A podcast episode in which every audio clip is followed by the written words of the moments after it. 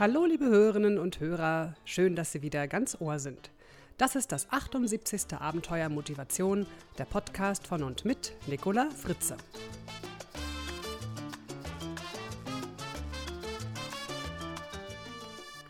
Heute gibt es ein Interview mit einem sehr geschätzten Kollegen von mir, mit dem Extremläufer und Vortragsredner Norman Bücher. Und es geht um ihre Motive. Ich habe neulich Norman Bücher in Filderstadt am Flughafen zum Mittagessen getroffen. Und dann haben wir uns ganz spontan mein Aufnahmegerät geschnappt und uns auf die Wiese gesetzt. Wir sprechen über die Motivation zum Sport, wie er sich auf einen Extremlauf vorbereitet und was im Kopf eines Extremläufers so vor sich geht. Ja, liebe Hörerinnen, jetzt sitze ich hier in Filderstadt mit Norman Bücher und er hat ganz schicke blaue Sportschuhe an, mit denen er nicht läuft. Ich frage mich allerdings trotzdem, Norman, bist du mit dem Auto gekommen oder bist du heute hergelaufen?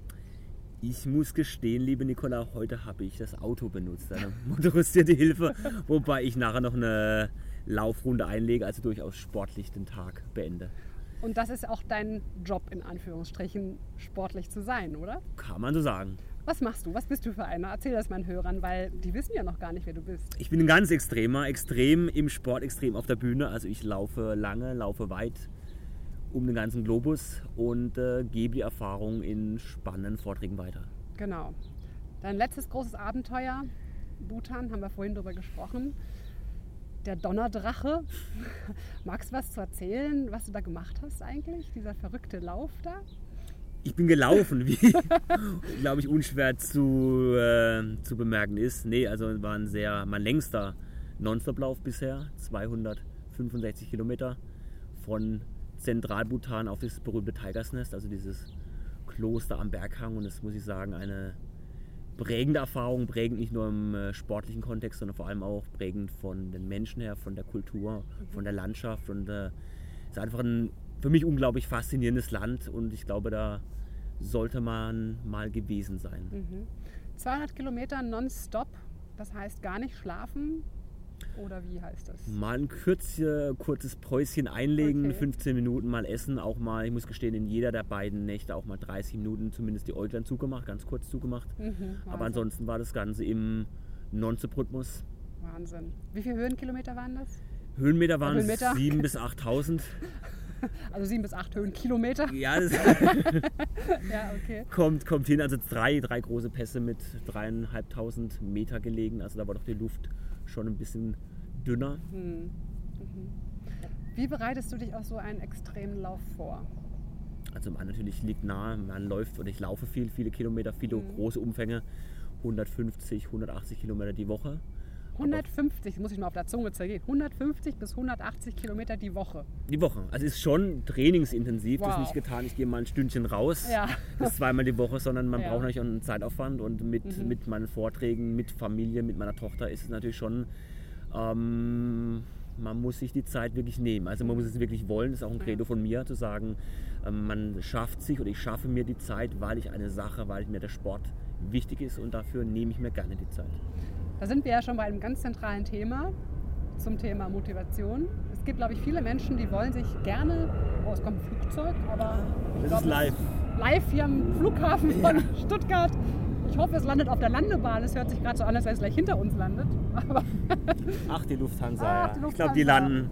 Das sind die, die aus Berlin sicher. heute, oder?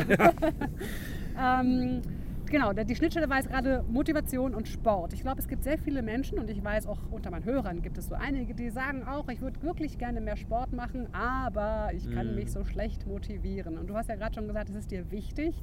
Wir wissen ja alle, wenn wir etwas wirklich ganz wertvoll finden, wenn uns eine Sache sehr wichtig ist, dann fällt es uns sehr viel leichter zu motivieren. Mhm. Aber gibt es denn manchmal bei dir auch Tage, wo es dir schwerer fällt? Und wenn ja, was tust du dann? Natürlich, also der Schweinehund, der innere Schweinehund ist manchmal richtig, richtig groß. Ich denke, mhm. wenn wir mal jetzt zwei Wochen zurückgehen, das Wetter war nicht so schön wie heute hier, sondern da war es ein bisschen nass, ein bisschen feucht, richtige Regenschauer. Und da ist der Schweinehund richtig groß. Und da ja. konzentriere ich mich in dem Augenblick nicht so sehr auf den Regen, auf die aktuelle Situation, sondern denke vielmehr, ein bisschen voraus in die Zukunft ähm, und sage, wie ist es denn nicht, wenn ich jetzt rausgehe, sondern wie ich mich danach fühle. Also wenn ich heimkomme, ich habe es getan, meine Laufeinheit absolviert, bin in der Dusche, gönne mir danach ein Heißgetränk oder auch gerne ein Kaltgetränk. Also wie wird es danach sein, wenn ich mich dazu überwunden habe, rauszugehen und die Einheit zu absolvieren? Das ist ja so ein ganz normaler Trick, den wende ich auch an. Das ja, ist eigentlich nichts, wirksam. un genau, nichts, nichts Ungewöhnliches, nichts Ja. Außergewöhnliches, aber ich Ja. denke, sehr effektiv, sehr ähm, effizient und vor allem auch immer wieder auch das große berühmte Thema Ziele, aber sich wirklich in dem Augenblick klar zu machen, wirklich bewusst aufs Neue bewusst zu machen, was ist denn mein Ziel? Warum soll ich jetzt bei diesem bescheidenen Wetter rausgehen und eine Runde drehen? Mhm. Und wenn du das Ziel dann vor Augen hältst, wie ich will nach Bhutan und da diese unglaubliche Tour laufen, dann hast du das Ziel vor Augen und dann fragst du, wie fühle ich mich danach, wenn ich es geschafft habe und dann rennst du los. Ja. Und vor allem auch das Motiv klar machen. In dem Moment die Frage des Warum. Warum gehe ich jetzt raus und laufe? Das ist Bhutan, natürlich das Ziel an sich, aber auch die Motive hinter dem Ziel. Das heißt, ähm, warum laufe ich in Bhutan? Warum laufe ich jetzt im Training bei diesem bescheidenen Wetter? Also die Motive für sich ganz klar zu machen und äh, die motivieren dann auch natürlich zum Handeln. Ja. Kann ich total nachvollziehen, was du sagst. Unterschreibe ich auch.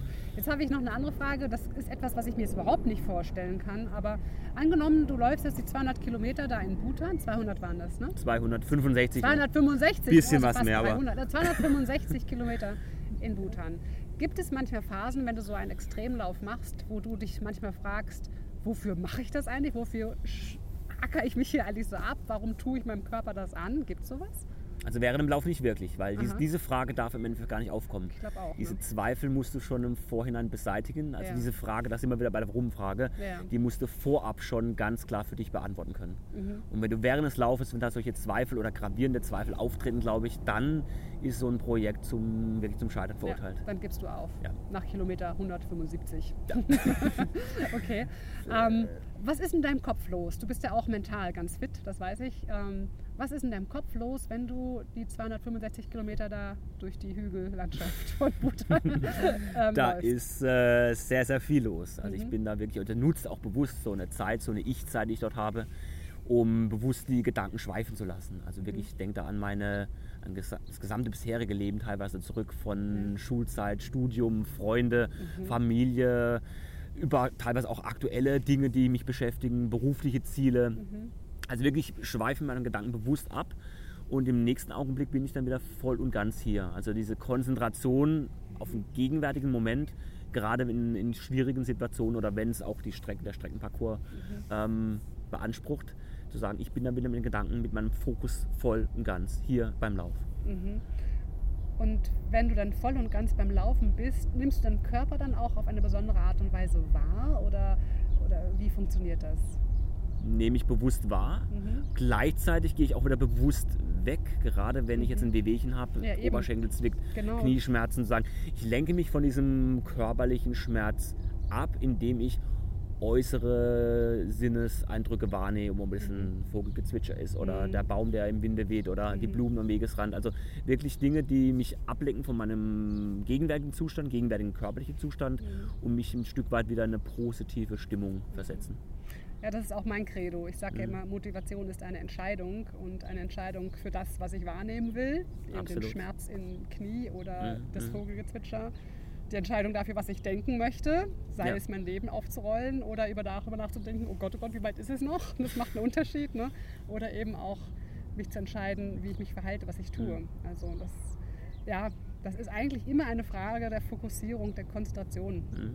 Du beschreibst auch, glaub ich, in deinem Buch Motiviere dich selbst sehr, sehr schön mit der, wie du sagtest, Wahrnehmung, das richtige Denken, das Handeln darauf. Also ich denke genau diese, diese Prozesse. Und ich meine, da kann man, ob es Extremsport ist, ob es jetzt ein Manager ist, eine Führungskraft ist, denke ich, das kann man eins zu eins übertragen, Ja. diese Prozesse. Ja, das denke ich auch. Ähm, was machen wir jetzt mit den Hörern und Hörerinnen, die sagen, also es muss ja jetzt nicht gerade hier der Donnerdrache in Bhutan sein, aber mir wären ja schon die fünf Kilometer in der Woche ganz lieb. Ähm, hast du so einen Tipp für Menschen dieser Sorte, die einfach ein bisschen Fitness machen möchten, ein bisschen laufen möchten? Natürlich hast du einen Tipp, blöde Frage. Sag Ich mal deinen einen Tipp. Tipp ist immer, ich sage, gerade im Zusammenhang mit Sport, mit Fitness, es muss Spaß machen. Mhm. Ich kann jemanden hundertmal zum Laufen motivieren, motivieren kann ich sowieso nicht, aber zumindest einen Anreiz geben, Ja. ihn aktivieren, wenn er sagt, Laufen liegt mir nicht, ist nicht mein Ding, ähm, such dir was anderes. Einfach was dir Spaß macht und wenn der Spaß da ist, glaube ich, kommt die Motivation, das Wollen von alleine, das ist das eine. Mhm. Und zum Zweiten setzt dir ein Ziel. Das mhm. muss kein Extremmarathon, das muss kein Marathon, das muss überhaupt kein, kein sportlicher Wettkampf sein. Ein Ziel, was dir persönlich Sinn stiftet und dass mhm. diese Warum-Frage, die Motivfrage für dich einfach gut beantwortet. Und ein Motiv kann ja sein, ich möchte mich gut fühlen in meinem Körper, ich möchte nicht nach genau. drei Treppen schon schnaufen. Es kann auch ein Motiv sein, wie ich möchte eine Bikini-Figur kriegen genau, oder genau. Badehosenfigur. Genau. Was sagt man jetzt bei Männern? Gibt es eine Bikini-Figur bei Männern? Nee, ne? Mm. Ich glaube, das wollen wir nicht vertiefen. da ist dann das Sixpack.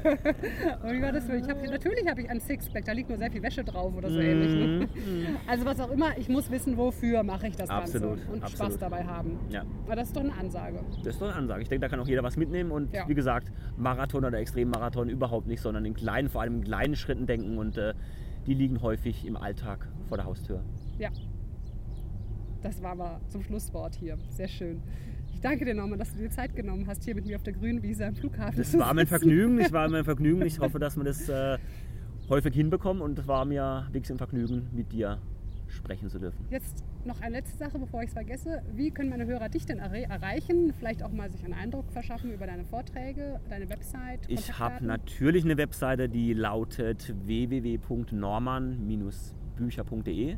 Ich habe auch einen Blog www.extremsport-redner.de. Also da sagt mhm. der Name schon Redner. Ich halte Vorträge, gebe Seminare. Mhm. Wer sich auch zusätzlich äh, literarisch informieren möchte, ich habe ein Buch oder Bücher geschrieben. Also auch da kann man ein bisschen stöbern und äh, lade die oder deine Zuhörer gerne ein, das auch zu tun. Wunderbar. Dann ganz herzlichen Dank nochmal. Sehr gerne. Und tschüss. So, das war also unser spontanes Gespräch auf der Wiese beim Flughafen. Jetzt gibt es noch ein Geschenk für die schnellsten drei von Ihnen.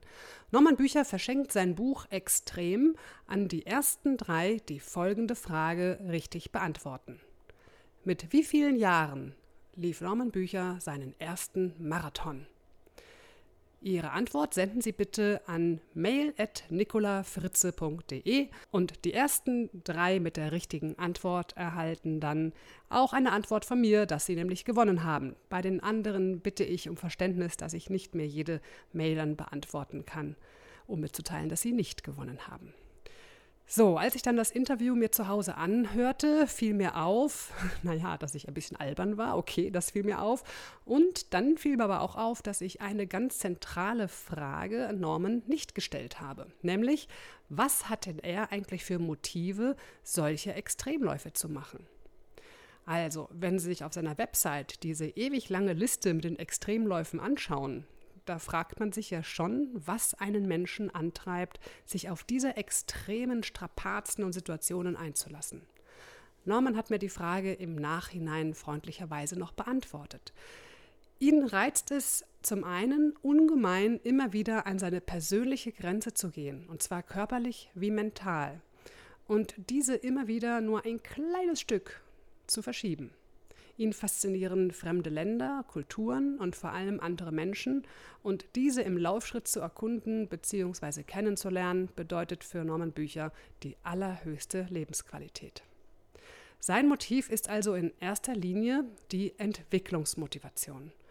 Er will die eigene Persönlichkeit, die körperlichen und mentalen Möglichkeiten erfahren und weiterentwickeln. Es gibt noch 15 weitere Motive, die ich Ihnen kurz vorstellen möchte, und ich bin mir sicher, Sie erkennen Ihre persönlichen Motive ganz schnell. Da gibt es zum Beispiel die Einflussmotivation. Sie wollen also Einfluss auf andere besitzen. Es gibt die Erfolgsmotivation. Sie wollen sich also immer wieder neue herausfordernde Ziele setzen und dies natürlich auch erreichen. Es gibt Veränderungsmotivation. Das heißt, sie haben einen starken Trieb, Dinge zu verändern, meistens zu verbessern, etwas zu bewegen. Die Problemlösemotivation, das heißt, sie möchten aktiv sein und auch unter widrigen Umständen Probleme lösen. Dann gibt es die Neuigkeitsmotivation, das heißt, sie wollen Abwechslung haben durch immer wieder neue und unbekannte Aufgaben.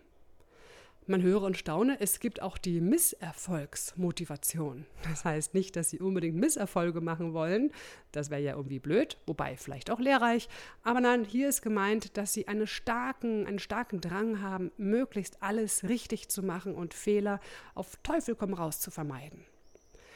Dann gibt es die Verantwortungsmotivation. Sie wollen also eigenständig handeln und Verantwortung übernehmen.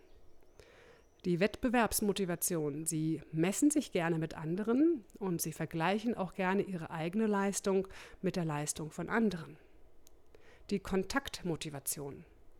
Hier legen sie sehr viel Wert auf eine gute Kommunikation und pflegen auch einen guten Kontakt zu Kollegen, zu ihren Führungskräften, zu Mitarbeitern, zu Freunden und allen anderen natürlich. Das heißt, Kommunikation steht für sie ganz stark im Vordergrund. Dann gibt es die Statusmotivation. Sie haben einen Drang nach Ansehen. Sie möchten eine anerkannte Position in ihrer Firma haben. Sie möchten nach außen sichtbare Symbole haben, wie ein teures Auto, eine Luxusuhr oder ähnliches. Und wenn Sie das beides noch nicht haben, dann sparen Sie auf jeden Fall darauf hin. Dann gibt es noch die Hilfsmotivation. Also sie haben ein sehr starkes soziales Engagement. Sie möchten das Gefühl haben, gebraucht zu werden und helfen zu können. Die Feedback-Motivation, Sie möchten die Anerkennung und die Rückmeldung von Kollegen und von Führungskräften. Viele Führungskräfte unterschätzen diese Feedback-Motivation häufig und wundern sich, warum die Mitarbeiter so wenig motiviert sind. Ein bisschen mehr Feedback und Anerkennung an der einen oder anderen Stelle könnte hier nützlich sein. Zahlenmotivation. Sie haben Freude daran, Quoten zu steigern. Sie lieben es, Statistiken auszuwerten. Sie gucken, wo stehen sie auf den Ranglisten und so weiter. Ja, und dann noch last but not least die materielle Motivation oder auch die Geldmotivation. Sie wollen also ein hohes Gehalt. Sie möchten damit natürlich einen gewissen Lebensstil auch erreichen bzw. Ähm, halten. Und ja, sie fühlen sich einfach wohl, wenn es auf dem Konto so richtig schön stimmt. Ja, das sind also die Motive. Wo haben Sie eben gesagt, ach ja, richtig, das ist mir wichtig. Wenn Sie Ihre Motive kennen, dann können Sie sich auch selbst wunderbar motivieren. Also, wann immer Sie sich etwas vornehmen zu tun, halten Sie sich immer wieder vor Augen, wofür Sie das tun. Konzentrieren Sie sich auf Ihre Motive. Und dann wählen Sie bewusst, was Sie wahrnehmen, denken und tun, um an Ihr Ziel zu gelangen. Und für alle, die bei diesen sommerlichen Temperaturen jetzt an die Bikini-Figur denken und die jetzt endlich mit Sport anfangen wollen, gilt, machen Sie bitte eine Sportart, die Ihnen Spaß macht. Quälen Sie sich doch bitte nicht in die Joggingschuhe, wenn Sie der Volleyball lockt. In diesem Sinne begebe ich mich jetzt erstmal auf meine Yogamatte. Und alle, die glauben, das ist ja kein Sport, der hat noch nie Yoga gemacht. Namaste, alles Gute für Sie Ihre Nicola Fritze. Mehr Informationen über mich, mein Buch, meine CDs, meine Vorträge finden Sie auf www.nicolafritze.de.